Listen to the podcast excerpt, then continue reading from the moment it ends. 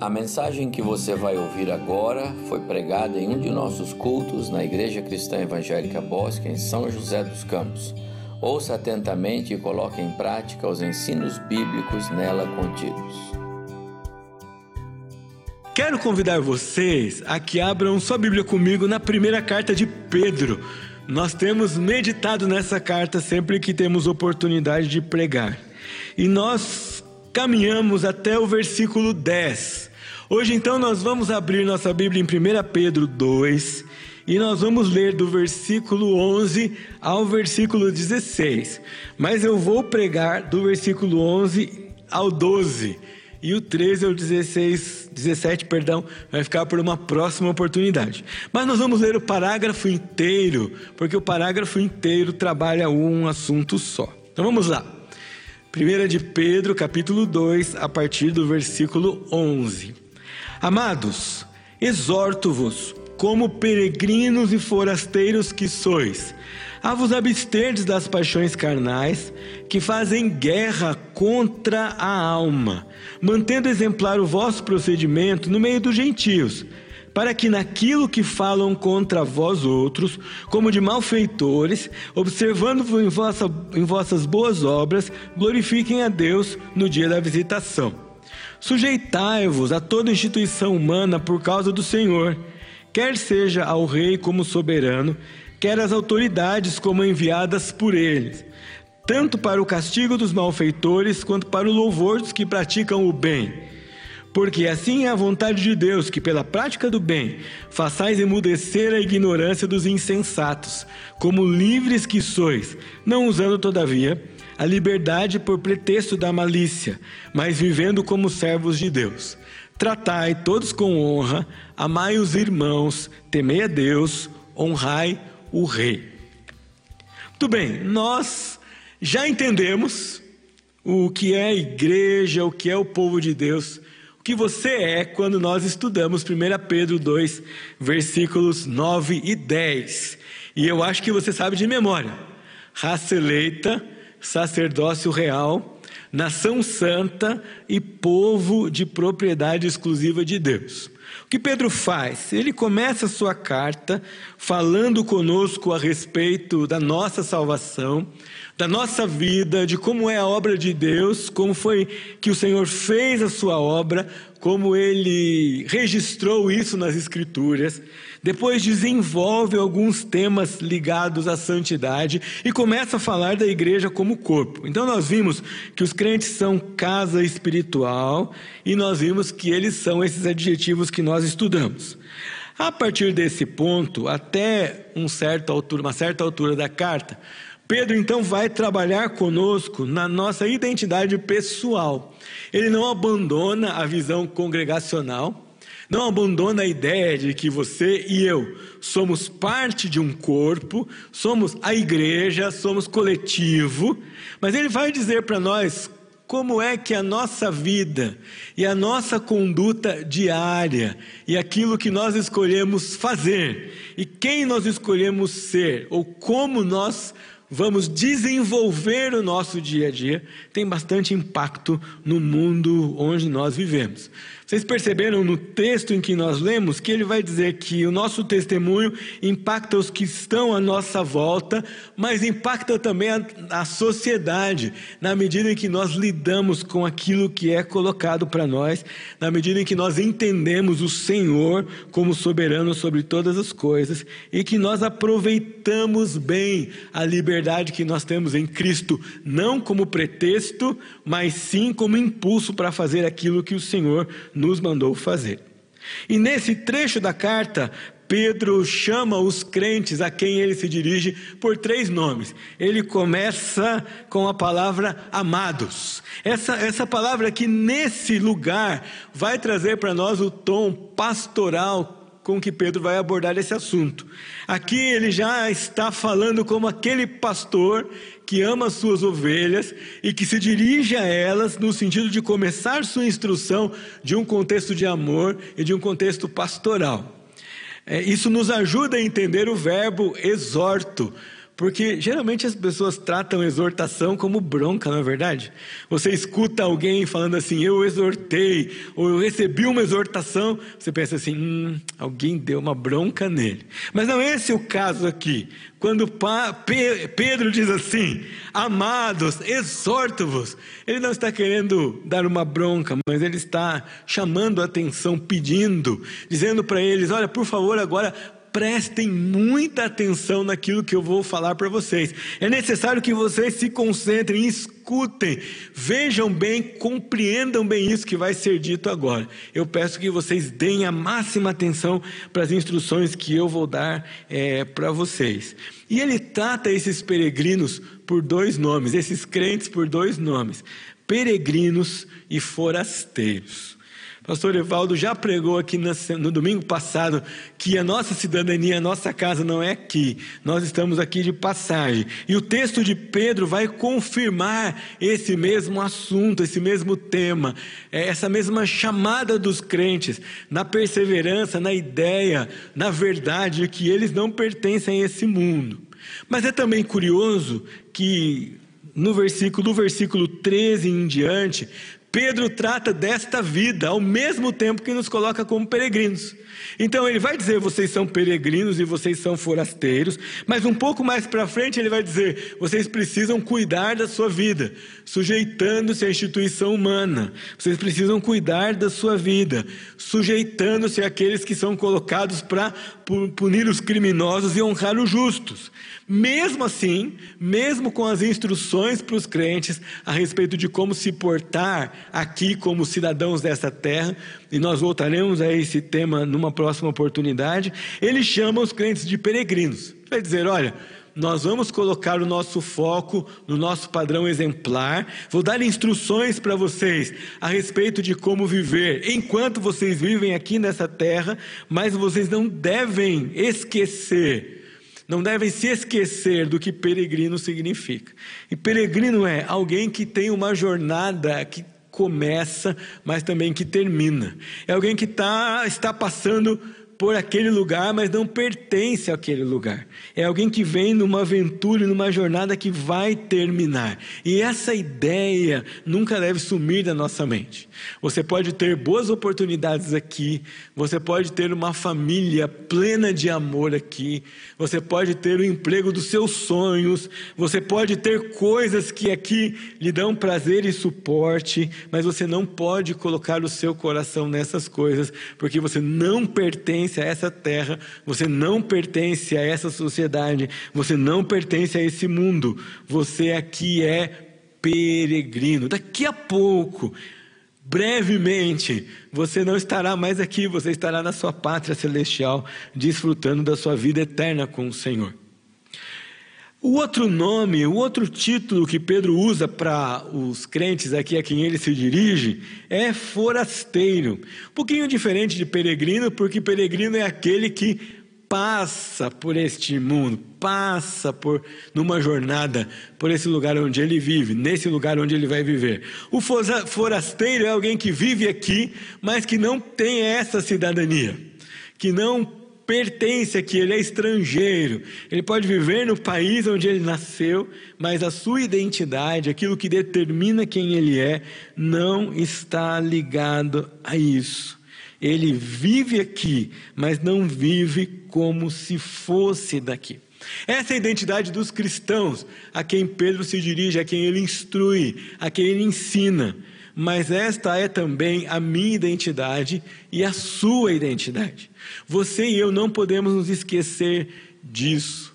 Não pode haver nada neste mundo que nos prenda aqui mais do que o nosso desejo de estar, de servir, de permanecer firme com o nosso Salvador, o Senhor Jesus Cristo.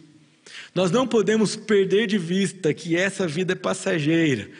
Salmo 90 diz que os nossos dias, se chegam a 70 e a 80, já é muito, e que a nossa vida aqui passa brevemente, que nós somos como a relva que passou, é semeada, floresce, cresce, mas ela seca, murcha e morre. O nosso tempo não deve estar, a nossa vida, a nossa energia, o nosso desejo, o nosso coração não devem estar ligadas a nenhuma das coisas que são apenas temporárias, elementos de peregrinação vão cessar e que não constituem parte da nossa identidade.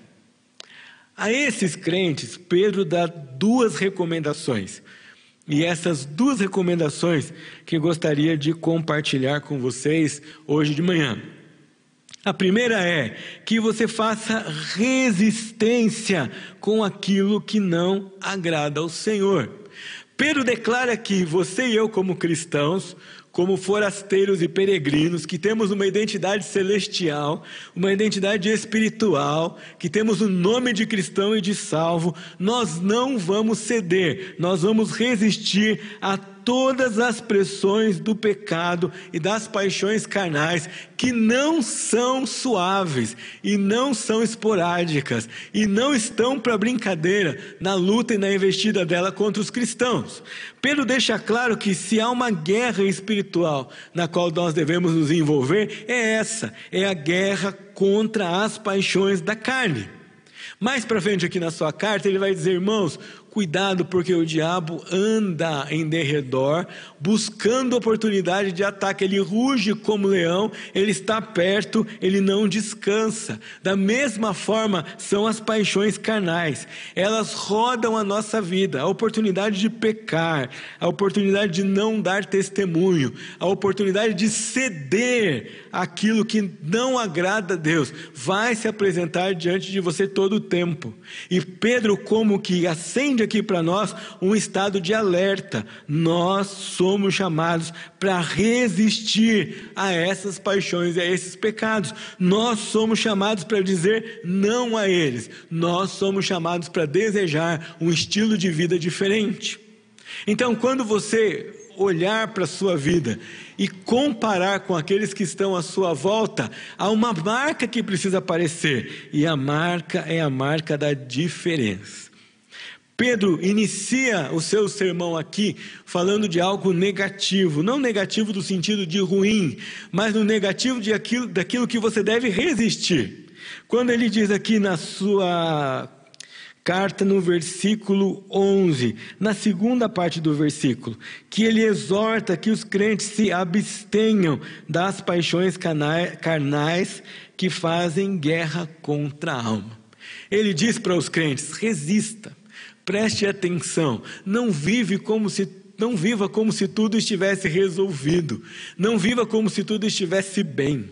Não viva como se você fosse o grande vitorioso e não precisasse de se humilhar mais diante de Deus, orar mais, buscar mais a palavra do Senhor. Você não é chamado para viver a vida cristã de uma maneira distraída, achando que está tudo bem e que não tem nada de mal em ver essa, essa coisa que alerta aqui a minha carne, não tem nada de mal em ter uma conversa maliciosa, ou que não tem nada de mal em fazer alguma coisa que, puxa, é tão divertido, mas que no fundo não agrada a Deus.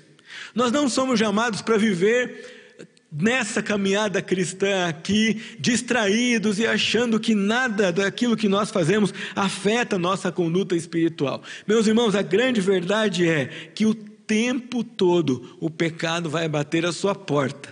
Mas você que é salvo pro Senhor, pelo Senhor Jesus, já pode dizer ao pecado não. Você já pode resistir às paixões carnais. E essa é a liberdade que Pedro menciona no final desse parágrafo aqui, no versículo 16. Ele diz: "Vocês são livres, mas não usem essa liberdade, não usem isso que Deus deu para vocês para alimentar a carne, para alimentar a malícia, para alimentar o desejo desejo pecaminoso de vocês. Usem a liberdade para resistir à maldade. Usem a liberdade para resistir às obras da carne. Use da liberdade para resistir o mal. A implicação prática para você aqui e para mim é a lembrança da palavra de Jesus que nós devemos vigiar e orar sempre. O primeiro passo para a queda, meus irmãos, é você achar que já ganhou a queda de braço com todas as tentações. O primeiro passo para você não vencer e para você fazer aquilo que agrada a Deus é se distrair e começar a achar que uma coisinha aqui, outra ali não tem problema. Começar a achar que um pensamento mal aqui, uma conversa maliciosa ali, que alguma coisinha que você fez errado não vai fazer, não vai trazer um prejuízo para o seu coração, ou não vai trazer um prejuízo para a sua vida ou para a sua família. Nós somos chamados para vigiar o tempo todo, vigiar o nosso pensamento, vigiar as nossas atitudes, vigiar as nossas palavras e manter postura firme de pureza, de santidade em todas as áreas dessa, dessa vida. Paulo, quando escreve a seu filho na fé, Timóteo, diz para ele: Ninguém despreze a sua mocidade, mas seja padrão dos fiéis na palavra, na atitude, na conduta. E é isso que Pedro está dizendo aqui para a sua igreja. Primeiro chamado de vocês, a primeira recomendação que eu dou a vocês, o que eu exorto a vocês hoje na minha pregação é: façam resistência àquilo que faz guerra contra a alma. Queria perguntar para você: você já percebeu aquilo que faz guerra contra a sua alma? Você conhece as coisas das quais você não pode se aproximar? Você conhece filmes, músicas, desenhos, atitudes, comportamentos que alimentam em você sentimentos contra o Senhor? Você conhece? Você já sabe de caminhos que você não deve fazer, de programas que você deve evitar, de conversas que levam você a pecar. Você já notou isso, você já detectou isso. Então, meu irmão, se você já sabe, o que Deus pede de você é resista a essas coisas, fuja dessas coisas, não chegue perto dessas coisas, diga não a essas paixões que afastam você do Senhor e que, se vista por outros, se praticada na frente dos outros, afastam outros também do caminho do Senhor.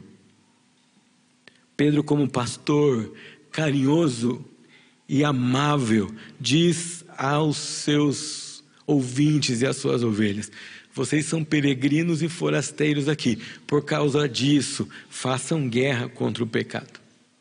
Mas há uma segunda recomendação e ela é praticamente automática, se nós pensarmos nessa primeira. Todos aqueles que fazem guerra contra a alma, perdão, todos aqueles que fazem guerra contra o pecado e mantêm a alma pura diante do Senhor, eles vão seguir a segunda recomendação. E a segunda recomendação é: mantendo exemplar o vosso procedimento no meio dos gentios. Se nós, por natureza, já achamos que ser exemplo e convidar que outros nos imitem, como o pastor já pregou aqui também, é um desafio, notem comigo que tipo de exemplo Pedro está pedindo aqui de você e de mim. Ele vai dizer que nós devemos manter conduta exemplar a tal ponto que nós vamos mudar o procedimento, nós vamos mudar a postura, nós vamos emudecer a boca e a crítica daqueles que não amam ao Senhor e que perseguem o povo de Deus por causa do Evangelho. Perceba que Pedro fala com crentes que enfrentam perseguição voraz na sua vida, enfrentam perseguição intensa por parte do Império Romano. Não era permitido, nem era, não havia liberdade de cultos aqui no contexto desses irmãos. E o que Pedro diz para eles é: se vocês resistirem ao pecado e mantiverem exemplar o vosso procedimento no meio dos gentios, mesmo quando esses gentios, quando esses incrédulos foram injustos como com vocês quando eles observarem a maneira como vocês vivem, quando eles observarem o exemplo de vocês, quando eles observarem as vossas boas obras, os resultados vai ser que eles vão glorificar o Senhor no dia da visitação, eles vão trazer glória para o Senhor. Meus irmãos, que vida impactante, que cristão contagiante é esse que Pedro descreve aqui. A despeito de resistir ao pecado, ele vive aquilo que o Senhor ordenou que vivesse.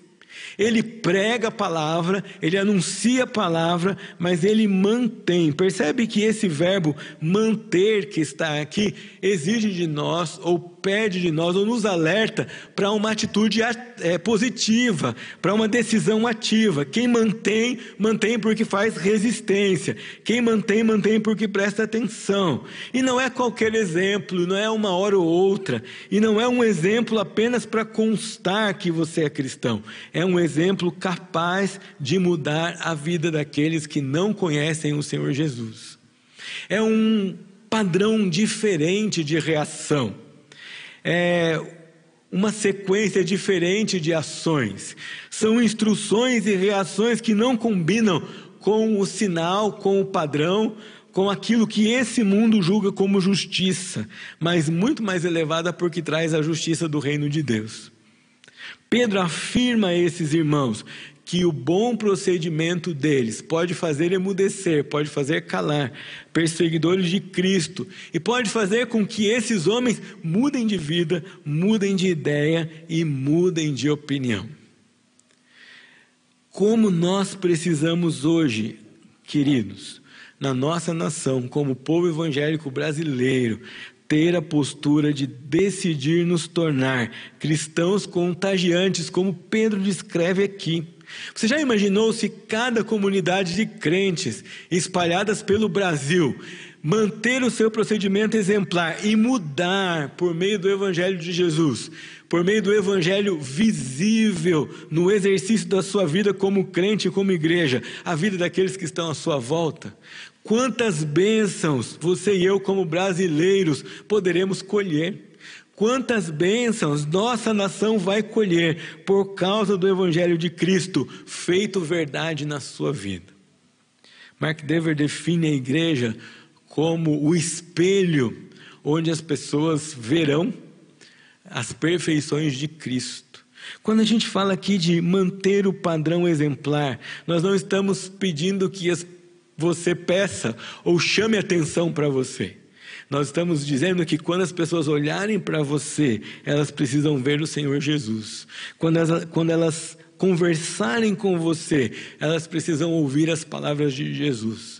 Quando elas ofenderem você, elas precisam receber o perdão de Jesus. E quando elas forem injustas com você, elas precisam sentir o amor de Jesus. É esse o padrão exemplar. Não é o padrão do nosso coração, não é o padrão da, da nossa vida ou da nossa opinião. É o padrão da vida de Jesus, que andou aqui nesse mundo e mostrou para nós como é que ele queria que nós vivêssemos